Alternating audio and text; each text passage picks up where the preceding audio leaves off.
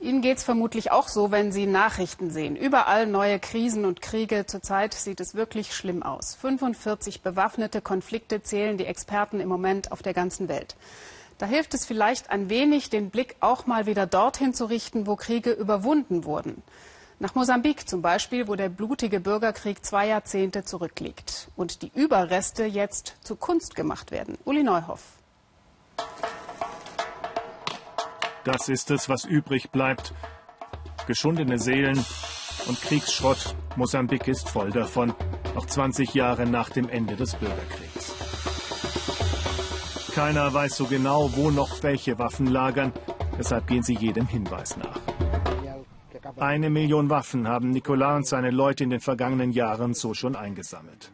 Wenn du nicht weißt, ob sie noch funktioniert oder nicht, mein Nicolau, dann ist die Waffe noch gefährlich, denn wenn du mich damit bedrohst, gebe ich dir natürlich meine Autoschlüssel.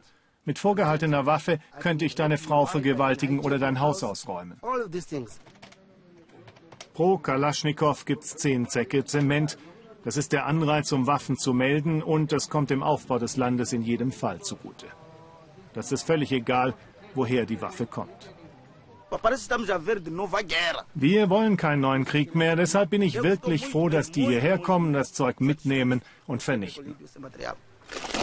Für Ernesto bedeutet das ganz konkret, er kann seinem älteren Sohn endlich ein eigenes Haus bauen.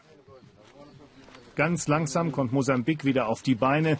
Das neue Haus von Ernesto ist Teil dieses Aufschwungs und ist er auch noch so bescheiden. Anfangs hatten wir kaum Geld für den Neubau und auch jetzt bauen wir nur langsam nach und nach, so wie das Geld reicht. Aber es sieht gut aus. Wenn wir fertig sind, wird jeder sein eigenes Zimmer haben. 16 Jahre tobte der Bürgerkrieg in Mosambik, hatte das ganze Land ruiniert. Keine Provinz wurde damals davon verschont.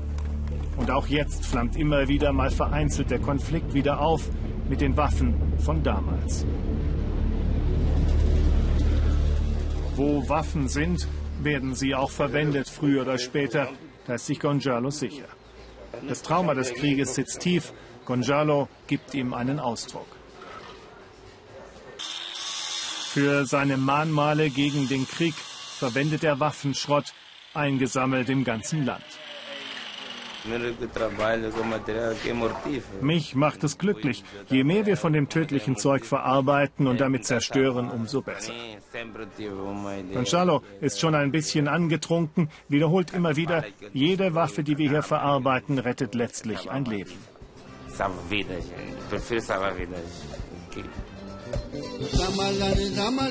Frieden schaffen gehe nur ohne Waffen. Seine Antikriegskunst verkauft sich weltweit. Sogar der Papst hat einen Sessel aus Patronenhülsen und auseinandergesägten Kalaschnikow von Gonzalo.